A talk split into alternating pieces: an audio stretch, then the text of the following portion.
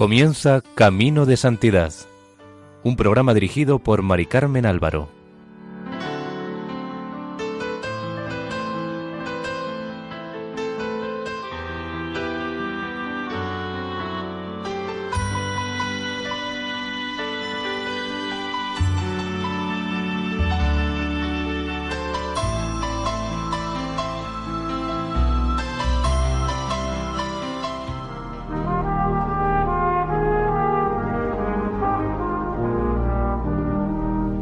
Bienvenidos al programa Camino de Santidad, realizado por el equipo de Radio María en Castellón, Nuestra Señora del Lledó. Les invitamos a escuchar el primer capítulo dedicado a la vida de San Pedro de Alcántara.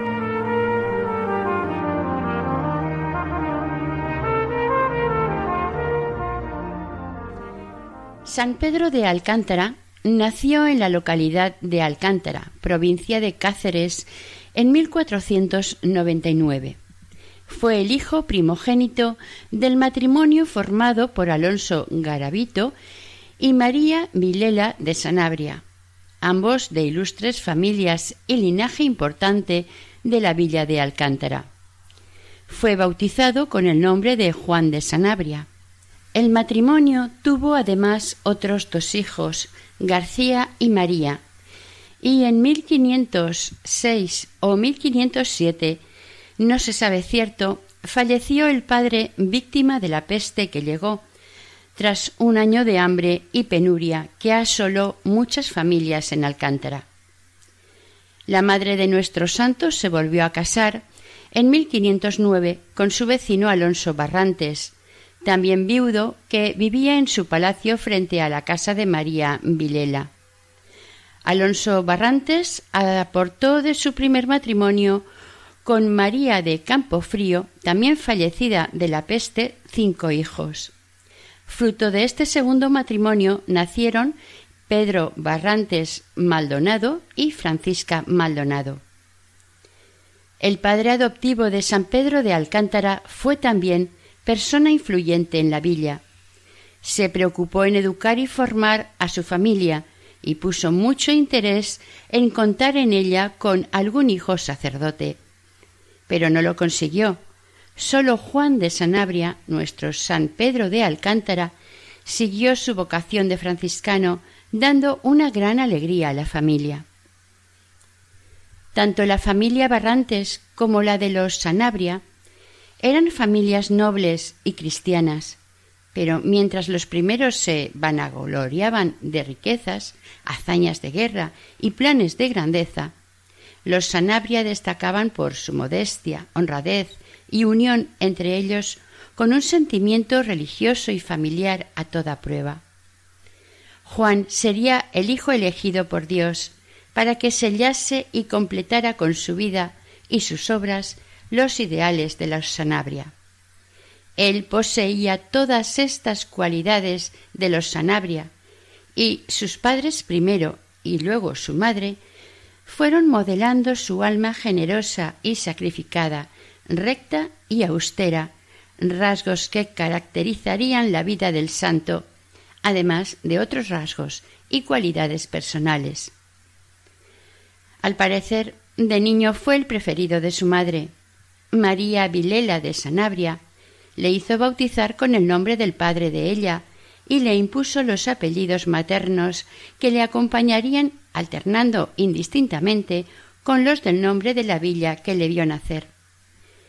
Nuestro santo nació en una época en la que abundaron los santos españoles que brillaron con luz propia en la Iglesia Universal.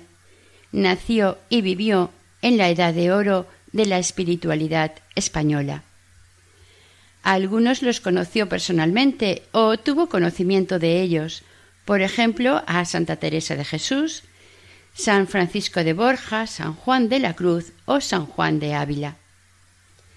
Los padres de nuestro santo tuvieron un gran cuidado en la formación intelectual de su hijo. Estudió gramática, estudios equivalentes más o menos al bachiller elemental en Alcántara, y cuando tenía once o doce años lo mandaron a seguir sus estudios en Salamanca junto con su hermano Pedro Barrantes. Allí permaneció de 1511 a 1515, cursó filosofía y comenzó derecho. A los quince años ya había cursado primero de leyes. Cuando regresó a su pueblo en vacaciones, coincidieron las dudas sobre la elección de Estado junto con un periodo de tentaciones intensas. Un día el joven Juan de Sanabria, que, como sabemos, así se llamaba nuestro santo, vio pasar por delante de su puerta a un franciscano descalzo y se quedó fascinado por él, lo cual hizo que se decidiera a dejar la casa paterna cuando apenas había cumplido los dieciséis años.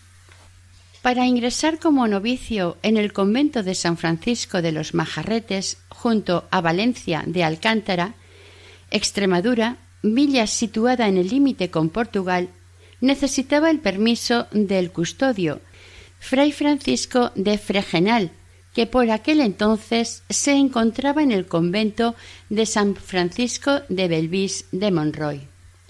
Desde los Majarretes, Juan de Sanabria se dirigió a pie hasta esta población.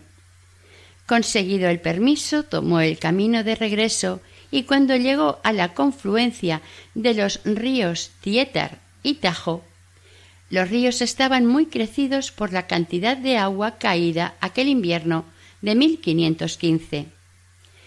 La barca que unía ambas orillas estaba encallada en la margen opuesta. Ante esta situación, Juan de Sanabria rogó al cielo que remediase su aflicción y esperando pacientemente la ocasión para poder pasar, no tuvo que esperar mucho tiempo, ya que de repente se encontró caminando sobre el agua en la otra orilla. Dando gracias a Dios, prosiguió su camino contento y jadeante. Con mucha probabilidad fue el primer novicio que entró en los majarretes y sin duda el más destacado, además de ser el primero que llegó a la mayor dignidad de la provincia franciscana. Este caminar sobre la corriente del río es el primero de los milagros que en relación con el agua se cuentan del santo, el relato fue contado por el propio fray Pedro de Alcántara a un compañero en los últimos años de su vida. La facultad del santo de caminar sobre las aguas se encuentra en diferentes momentos de su peregrinar. En este primer caso que hemos contado no hubo testigos, pero en otros sí que los hubo. Por ejemplo, cuando pasó sin mojarse el río Alagón por el punto donde éste recoge las aguas del Jerte, por la parte de la venta de la Bazagona. En este hecho hubo muchos testigos. El conde de Morata lo refirió en el proceso de beatificación en 1616 y lo contó como sigue. Yendo los dos ríos muy caudalosos y crecidos de tal manera que habían arrastrado la barca y no se podían vadear, el dicho padre fray Pedro de Alcántara venía leyendo y rezando en un libro juntamente con otro compañero. Y estando mirando mucha gente en la otra parte del río, vieron a fray Pedro cómo llegando entró leyendo como iba en el río para pasarlo. Desde una cuesta le dieron voces diciendo que no pasase porque se ahogaría. Dicho padre, fray Pedro, fue río adelante hasta la orilla de la otra parte de la villa de Galisteo como si fuera por tierra. La gente, al ver lo sucedido, daba gracias al Señor por tan gran milagro, y el santo les decía que no dijesen nada de aquello. Su compañero se quedó en la otra orilla hasta que los barqueros pudieron ir a por él. Después los barqueros, venteros y demás lo contaron por toda la comarca. Juan de Sanabria tomó el hábito franciscano en 1515, cambiando su nombre por el de Pedro. Hasta finales de 1517 parece ser que permaneció fray Pedro en los majarretes. La vida franciscana de nuestro santo fue precedida por una larga preparación, aunque él de por sí, era extraordinario y quizás no lo hubiera necesitado. De él puede decirse, con seguridad, que Dios le poseyó desde el principio de su vida. A los siete años de edad ya tenía oración continua. En Salamanca daba su comida de limosna a los enfermos, y era tal la modestia en su modo de comportarse que, cuando los estudiantes caían en conversaciones groseras o un tanto sucias, se decían el de Alcántara viene, mudemos la plática. y cambiaban de conversación. San Pedro de Alcántara tuvo una memoria extraordinaria, llegando a dominar toda la Biblia. Tenía un ingenio agudo, una inteligencia despejadísima y una voluntad de hierro. Para él no existían los imposibles, y al mismo tiempo tenía una extrema sensibilidad y ternura hacia los dolores y sufrimientos del prójimo. Fray Juan de Guadalupe había fundado en 1494 una reforma de la orden franciscana, conocida comúnmente con el nombre de la de los descalzos. Esta reforma pasó por momentos muy difíciles y angustiosos, ya que fue combatida por todas partes. Autorizada y suprimida varias veces por los papas, logró estabilizarse en 1515 con el nombre de Custodia de Extremadura y más tarde provincia descalza de San Gabriel. Esta custodia acogía entonces a algunos de los espíritus más inquietos y deseosos de volver a la primitiva observancia de la regla de San Francisco de Asís. Allí moldeó Fray Pedro su espíritu, en la contemplación, la penitencia y la pobreza, el retiro y el compromiso evangelizador.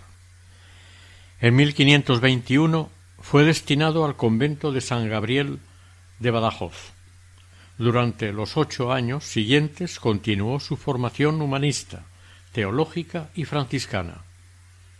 Entre 1522 y 1524 fue ordenado subdiácono, diácono y sacerdote en diciembre de 1532, Fray Pedro de Alcántara fue elegido guardián de San Onofre de la Lapa, Badajoz.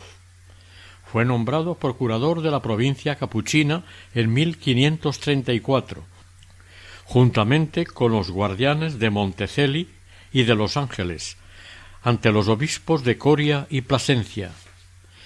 No es exagerado decir que San Pedro de Alcántara fue uno de los grandes promotores del fervor religioso en la España del siglo XVI, con sus escritos y predicaciones.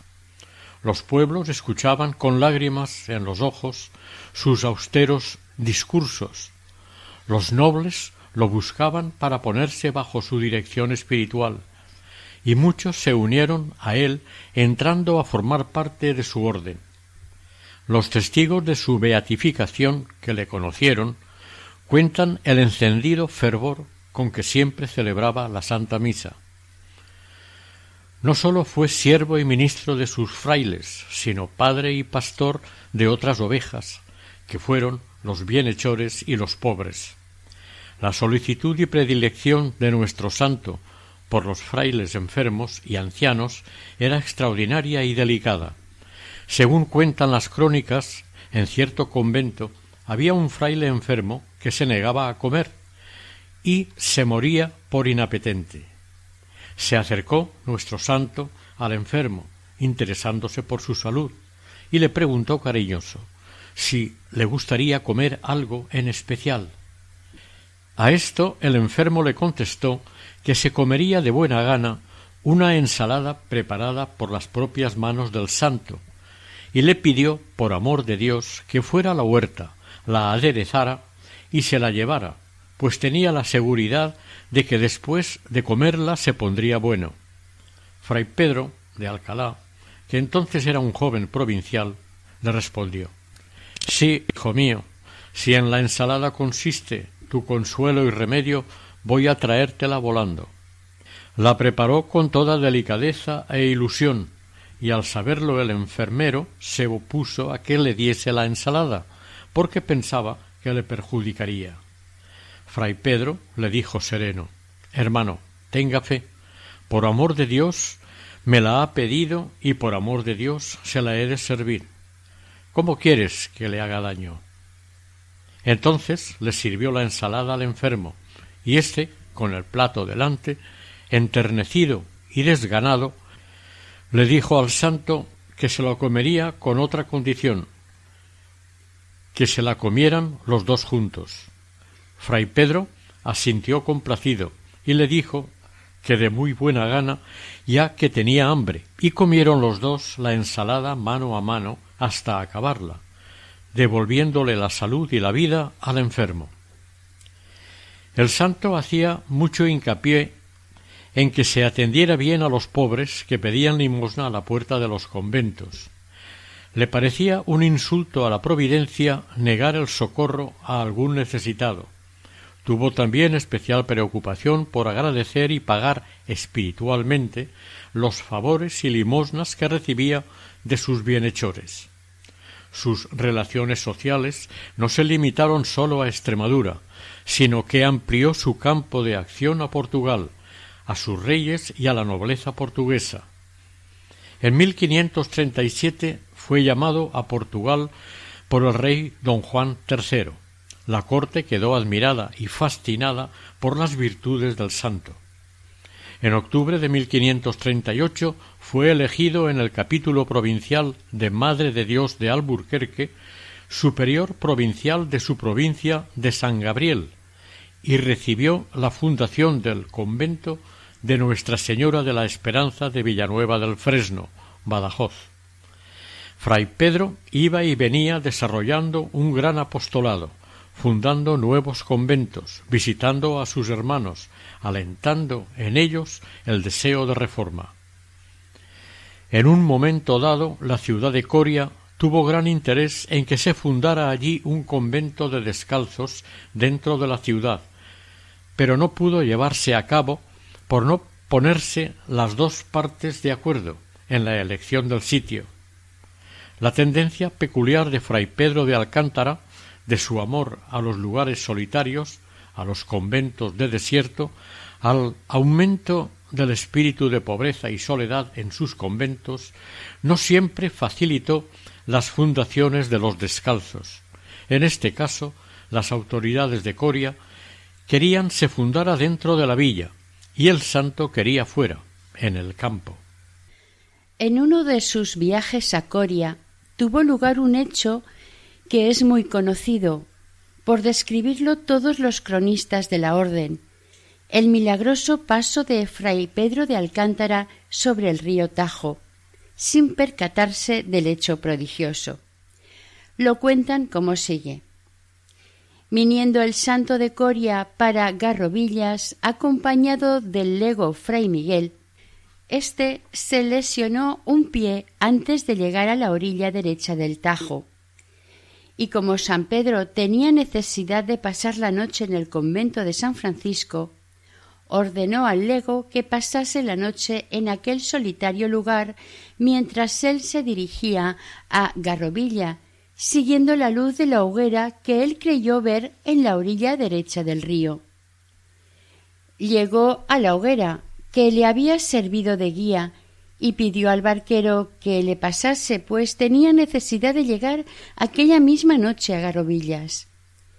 Se maravilló el barquero de las palabras del santo, pues no era posible que, no habiendo más barca que la suya, y estando en la orilla izquierda, hubiera pasado el río a pie, por lo que, creyéndole embriagado, le despidió un poco despectivo, diciéndole Duérmala, hermano, que el río ya le pasó.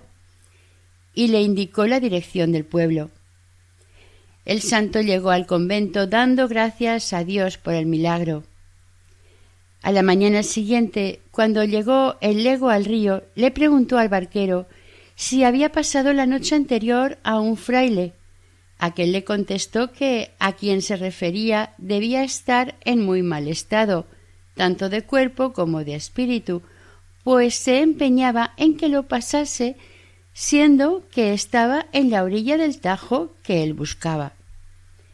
Comprendió el lego que fray Pedro de Alcántara había realizado un milagro, y le dijo que el fraile por quien le preguntaba no era otro que fray Pedro de Alcántara, y se cuenta del barquero que a partir de entonces, cuando los pasajeros lo llamaban con urgencia para que les pasase el río, solía responder Tengan paciencia, hermanos, y si no, haced lo que San Pedro, que cruzó el río a pie. En marzo de 1541 salió Fray Pedro para el capítulo general de Mantua, en Italia, al que tenían que acudir forzosamente el ministro provincial y el custodio.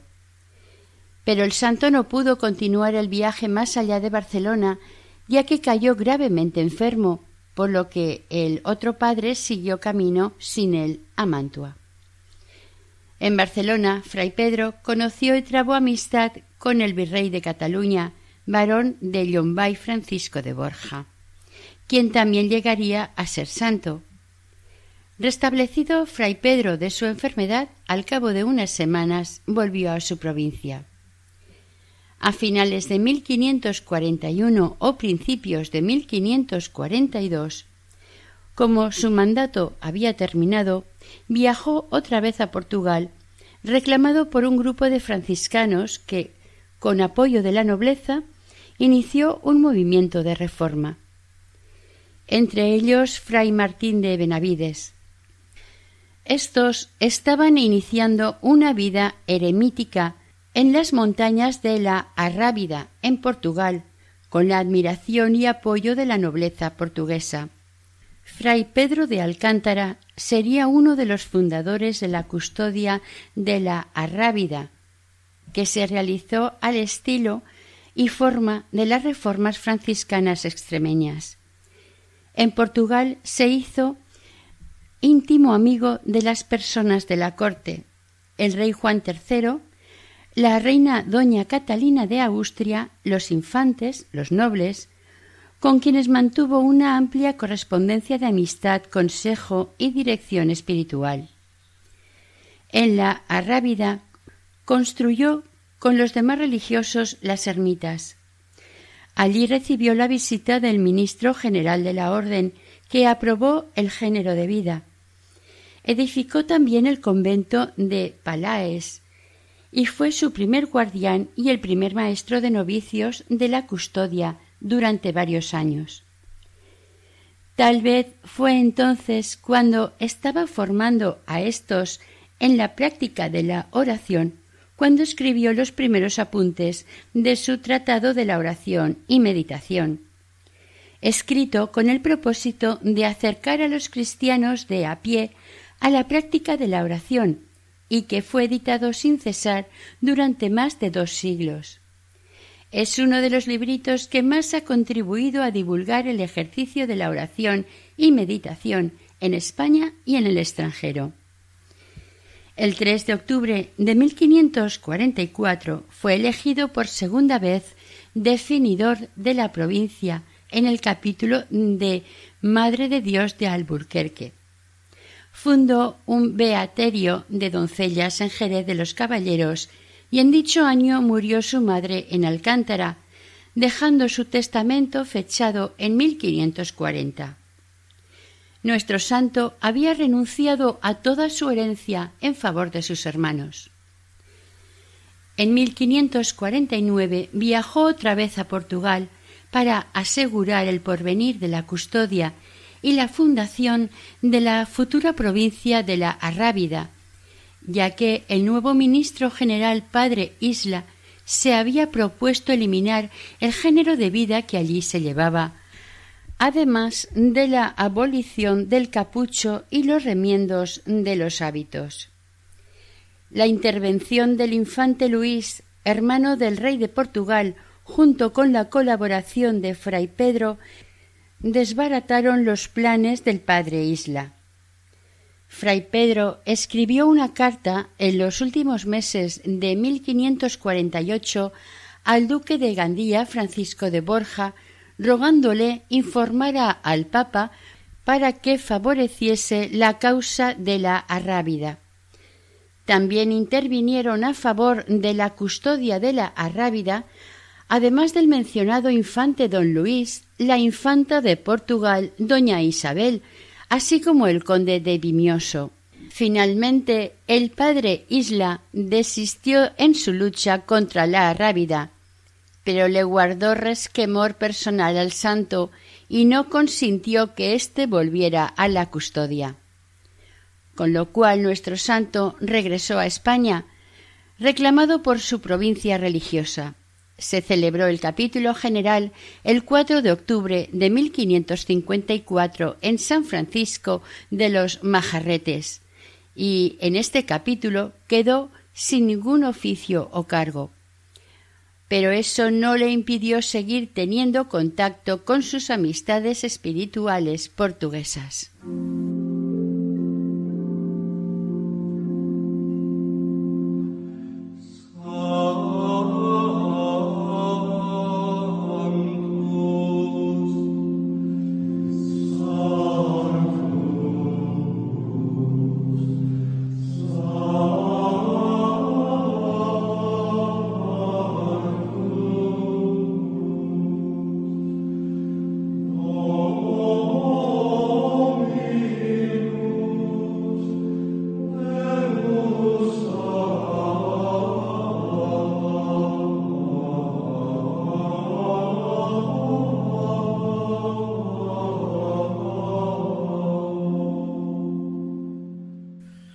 La predicación de Fray Pedro de Alcántara, que era manso y humilde de corazón, como el divino Maestro, anunciaba los vicios y las virtudes, la pena y la gloria con sermones cortos. Hablaba de los misterios divinos con palabras encendidas y bien meditadas, y atraía convenciendo y enfervorizando a sus oyentes. Tendían sus sermones al ideal concreto que le abrasaba, el amor de Dios y del prójimo. Sor Juana de San Pedro, monja de Trujillo, aseguró que una vez, estando predicando, le sucedió quedarse arrobado, que por esto no había vuelto a predicar en púlpito. Muchísimos pueblos de Extremadura conocieron el fervor apostólico del santo, y la dirección espiritual e influencia personal en sus incontables discípulos, empezando por su villa natal, Alcántara. Allí iba con frecuencia fortaleciendo los lazos familiares con una prudente y constante formación espiritual de su madre, hermanos, primos y sobrinos, que dieron como resultado un gran número de vocaciones religiosas tanto en primos como sobrinos, tanto hombres como mujeres. San Pedro de Alcántara tenía el don de profecía. Una religiosa llamada Ana María contó a sus monjas del convento de San Antonio de Trujillo que desde los diez años se había puesto bajo la dirección de fray Pedro de Alcántara, y una vez que enfermó gravemente y llamaron al santo que se encontraba en el convento de San Miguel, éste fue enseguida y la tranquilizó, diciéndole que no tuviese pena, que no había de morir de aquella enfermedad, como así sucedió. Ella y su hermana Catalina, preocupadas por su futuro, consultaron su deseo de ser monjas con fray Pedro, quien les contestó que lo serían más tarde, y que, mientras tanto, sirviesen al Señor tranquilas y sosegadas en el estado de beatas que él les propuso y mandó. El santo tenía tal familiaridad y confianza con estas niñas que Sor Ana María, según contó ella, le quitaba los carámbanos de las cejas y pestañas y cabellos de la cabeza, y que esto hizo una y muchas veces, porque se ponía en oración en lugares apartados y sin ningún techo o cubierta del cielo. Ambas hermanas murieron en San Antonio de Trujillo, tras una vida penitente y ejemplar, y Sor Ana María, por un particular favor divino, mereció a la hora de la muerte recibir la visita de su santo maestro, fray Pedro de Alcántara.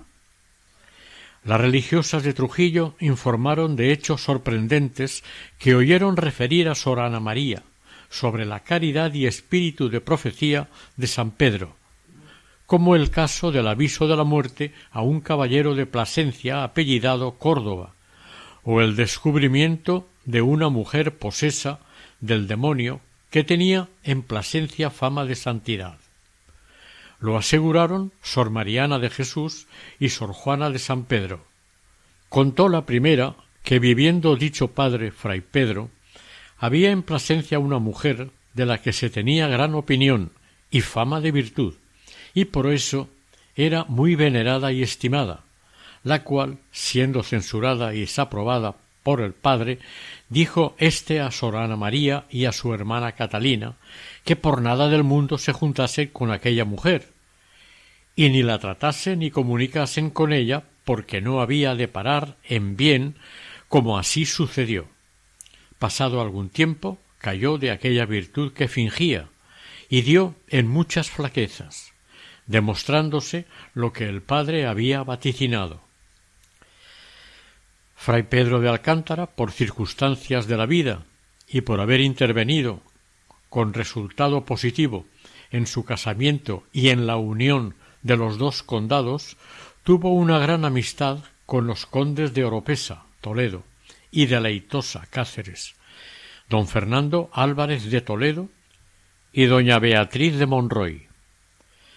Con relación a esta amistad narra la crónica que según contó Sor Beatriz del Corpus Christi, monja de San Juan de Belvis, ella fue testigo estando al servicio de la condesa de Oropesa, doña Beatriz de Ayala, la cual tenía dos hijos y tres hijas, el mayor de los cuales era el mayorazgo, y se llamaba don Francisco de Toledo, y el segundo don Juan. Estando un día conversando la madre con fray Pedro, se le ocurrió preguntarle qué sería de Juanico, su segundo hijo, a lo que el santo le respondió Señora, tanto tendrá como su hermano, dando a entender que el mayor y heredero moriría y el segundo heredaría. Pero la condesa no entendió en aquel momento lo que sucedería después. Crecían en San Pedro de Alcántara los deseos de mayor austeridad, soledad de vida y oración, y en 1554 le dieron autorización para hacer vida eremítica. Consiguió de sus superiores permiso para retirarse, con un compañero, a un eremitorio de Santa Cruz de Paniagua, Cáceres, donde vivió dos años, de 1555 a 1557. En este lugar sucedió, según cuenta la tradición, que se mantiene viva en Santa Cruz de Paniagua, un milagro como recuerdo de un acto de su humana impotencia, y para señalar que aquel lugar fue pisado por los pies del humilde franciscano. Construyó aquí, como hizo muchas veces, una pesada cruz de madera, y con ella a cuestas emprendió la subida a la cima de la Sierra de Dios Padre o Sierra de Santa Cruz. Pero esta vez en la subida le fallaron las fuerzas y cayó al suelo junto a una roca. El desconsuelo fue grande y de sus ojos cayeron unas lágrimas sobre la dura peña, surgiendo al instante un manantial que llamaron fuente de la Anea. A las aguas de esta fuente se le atribuyen y atribuyeron por los pueblos de los contornos unos poderes medicinales especialmente relacionados con los problemas del aparato locomotor, la anemia y la infertilidad. Hasta este lugar acudían las mujeres deseosas de tener descendencia para beber de sus aguas, al mismo tiempo que le rezaban a San Pedro de Alcántara.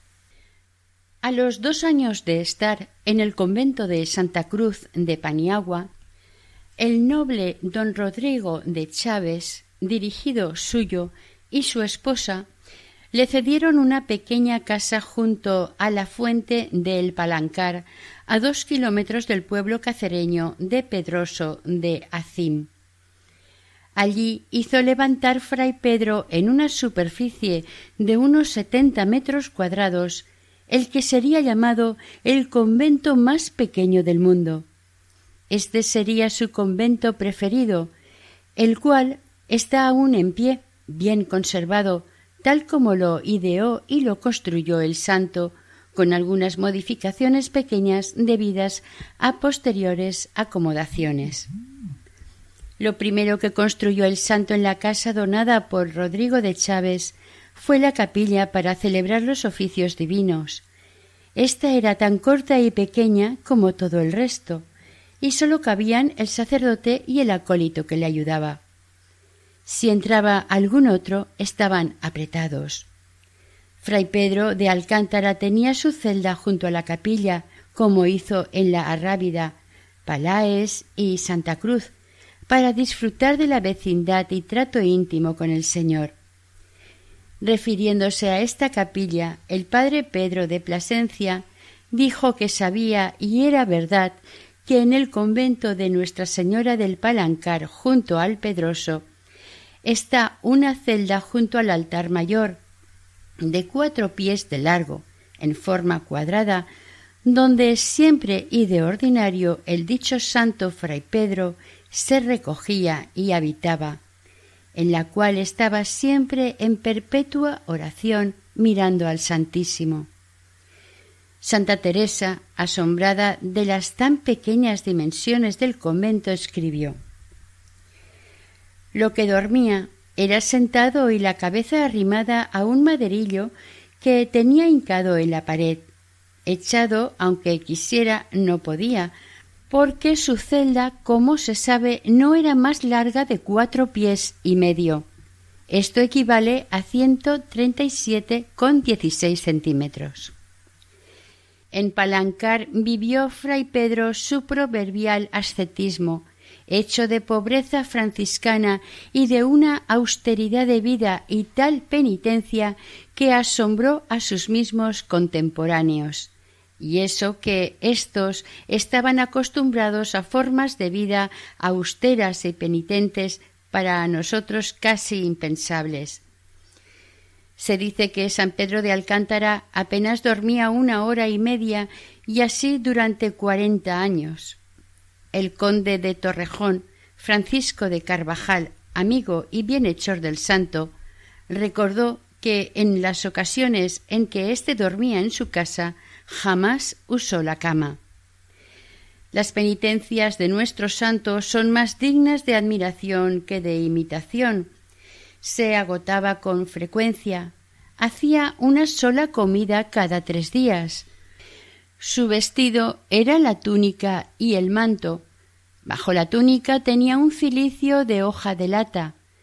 Llevaba siempre, nevara o hiciera sol, los pies desnudos y la cabeza descubierta, lo cual, como estaba calvo, le provocaba llagas y quemaduras en la cabeza.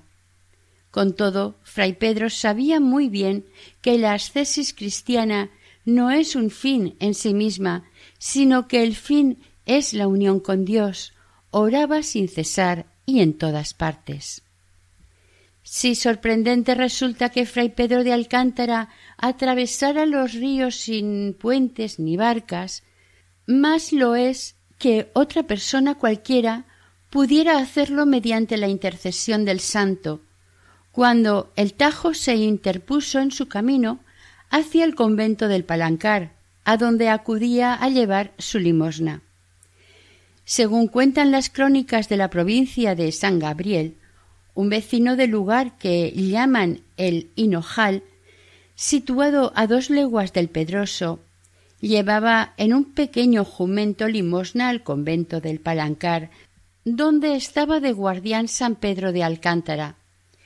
Le cogió la noche en el camino Llegó él con el jumento a la orilla del Tajo sin darse cuenta porque era de noche. Se paró el jumento y el hombre le daba palos para que pasase, creyendo que era un arroyo que está antes del Tajo. Y viendo que no había manera de que el animal avanzara, dijo Anda, ahora te paras cuando voy a llevar la limosna a fray Pedro de Alcántara. Y al pronunciar el nombre del santo, Pasaron hombre y jumento sin mojarse y ni siquiera se dieron cuenta de que habían pasado el río hasta que llegaron al convento. Al palancar llegaban innumerables mendigos de la región, con quienes fray Pedro compartía con generosidad extrema su pobre mesa. También acudían allí los niños del entorno y el santo, gustosa y entrañablemente, les enseñaba las primeras letras y la doctrina cristiana. Desde el Palancar desplegó una intensa labor apostólica por toda Extremadura y se relacionó con los personajes más importantes de la España de entonces. Realmente el Palancar de Fray Pedro de Alcántara fue un milagro de fe, de confianza en el Señor y de insospechadas grandezas divinas. La exquisita sensibilidad del santo ponía una nota de humanidad y ternura en el marco de su pobre desierto. En todos los conventos fundados por él reservaba un trozo de terreno para huerto. El pequeño huertecillo tenía que tener siempre sembrado perejil para que estuviese siempre algo verde. El 22 de agosto de 1557, Francisco de Borja escribió a Fray Pedro de Alcántara desde Jarandilla, de paso que iba a Yuste y Portugal, prometiendo visitarle en su eremitorio del Palancar. Le decía en la carta Fuera yo de muy buena gana a su ermita de vuestra reverencia y tuviérala por un paraíso en la tierra a la vuelta espero en el Señor que nos veremos y trataremos particularmente. Con toda probabilidad lo debió de cumplir en noviembre a su regreso a Plasencia. El santo vivió alegre y contento en su retiro del Palancar. Decidió vivir íntegramente el ideal evangélico de las bienaventuranzas de palabra y obra.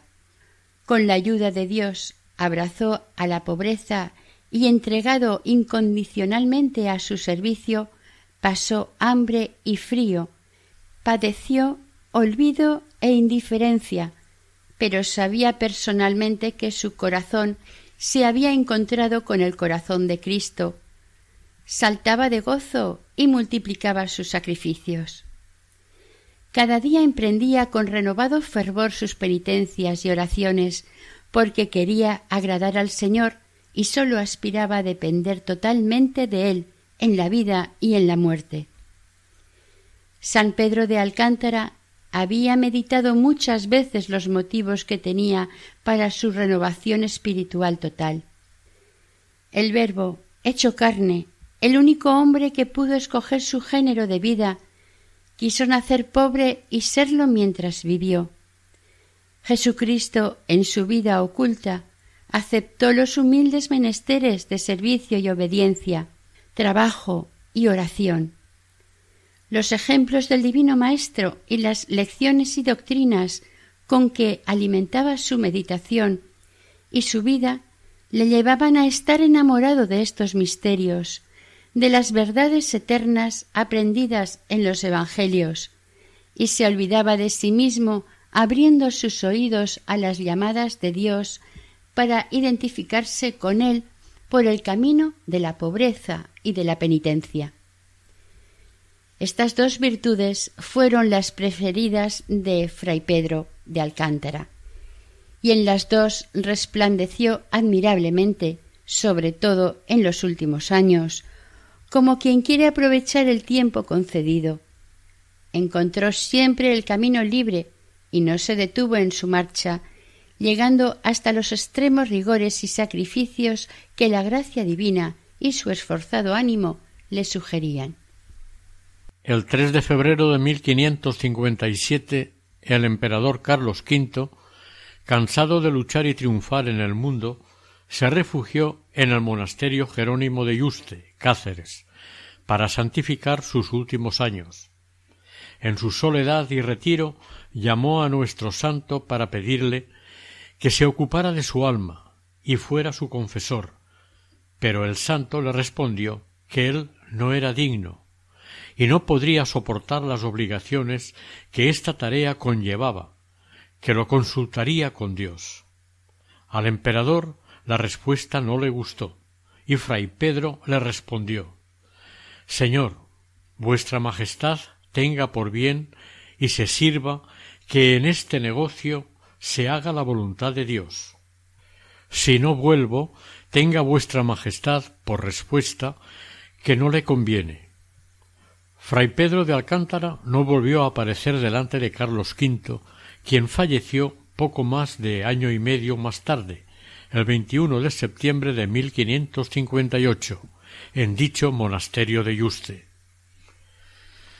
Nuestro santo, sin buscarlo ni quererlo, fue el maestro espiritual de muchas almas que abandonaban sus casas y familias como su benefactor Rodrigo de Chávez y su mujer, vecinos de Ciudad Rodrigo, quienes vivieron dos años a su lado para gozar de la doctrina y enseñanzas del santo, e iban vestidos de sayal, y por consejo del Padre daban muchas limosnas y resplandecían en grandes virtudes y humildad.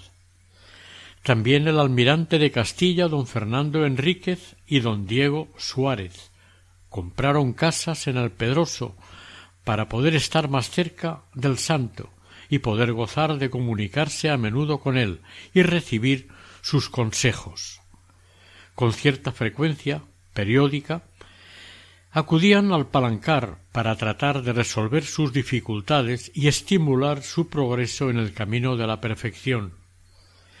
En muchas ocasiones, a petición de sus amigos y bienhechores, que por lo que fuera tenían impedimentos para poder acercarse al palancar, caminaba descalzo y a pie largas jornadas, visitando y consolando a sus dirigidos, ya fuera en Plasencia, ya en Coria, donde pasaba largas temporadas, y también en el Pedroso, Torrejoncillo, Serradilla y Casas de Millán, donde tenía relaciones y discípulos, a quienes, además de dirigirlos en sus conciencias, los hacía terciarios franciscanos.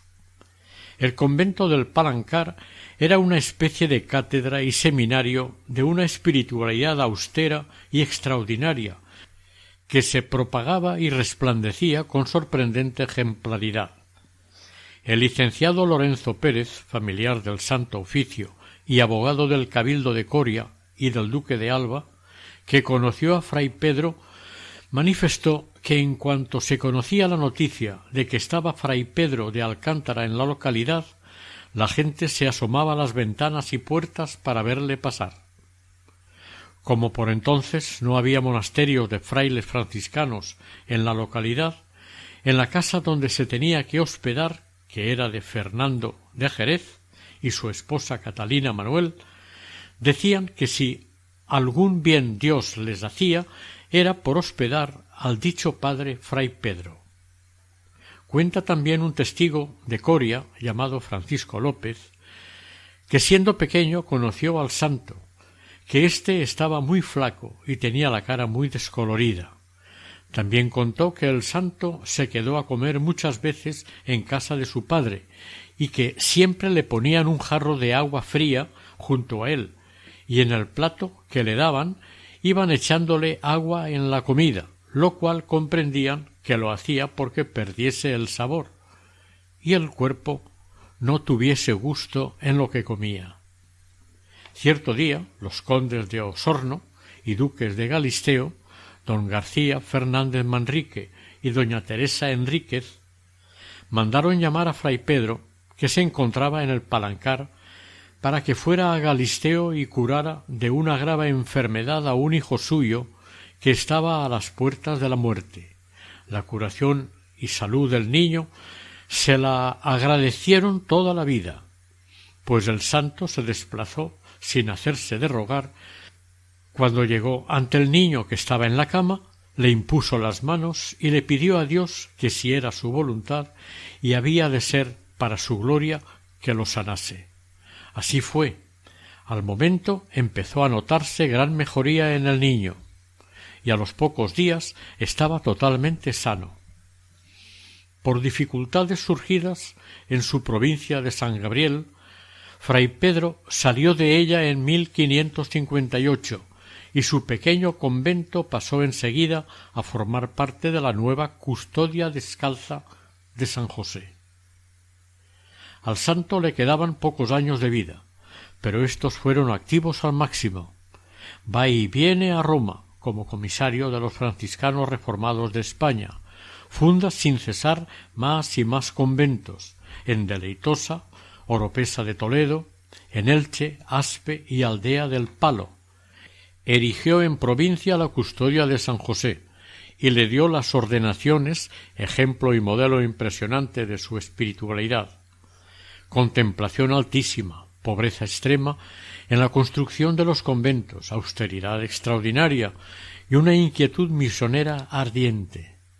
Fray Pedro dejó en la huerta del convento del Palancar un recuerdo que duró muchos años, la que sería llamada Higuera Santa.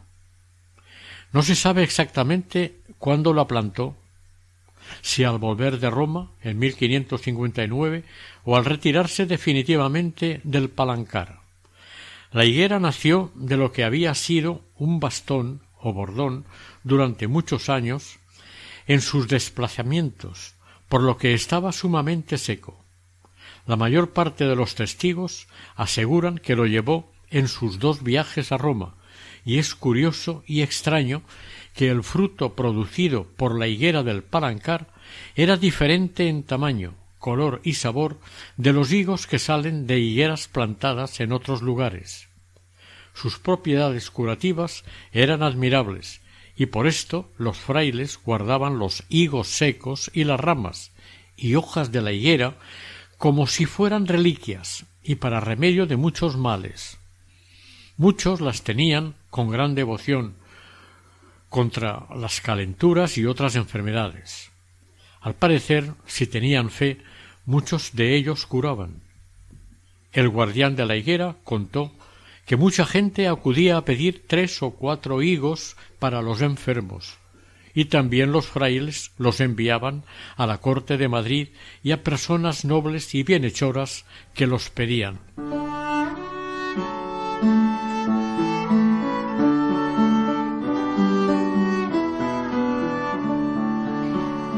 Oración. San Pedro de Alcántara, que esforzándote día tras día fuiste labrando en tu alma la imagen de una gran santidad, enséñanos a todos a ser verdaderos santos, llevando una vida cristiana en gracia de Dios. Tú, que tuviste siempre la convicción de que sin mortificación nadie se ve libre de pecados, fortalece nuestro ánimo para que sepamos imitar decididamente tu esforzado espíritu de sacrificio. Amén.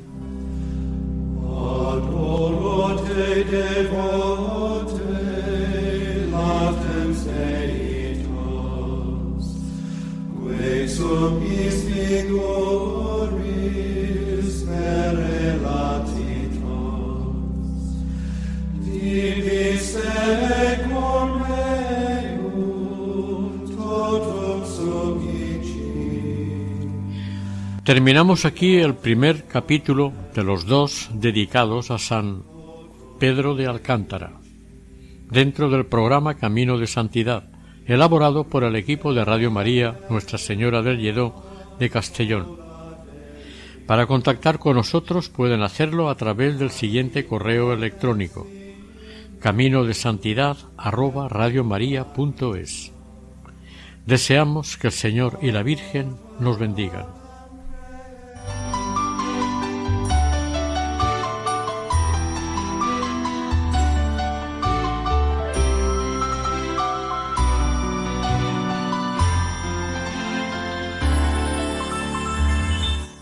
Camino de Santidad. Un programa dirigido por Mari Carmen Álvaro.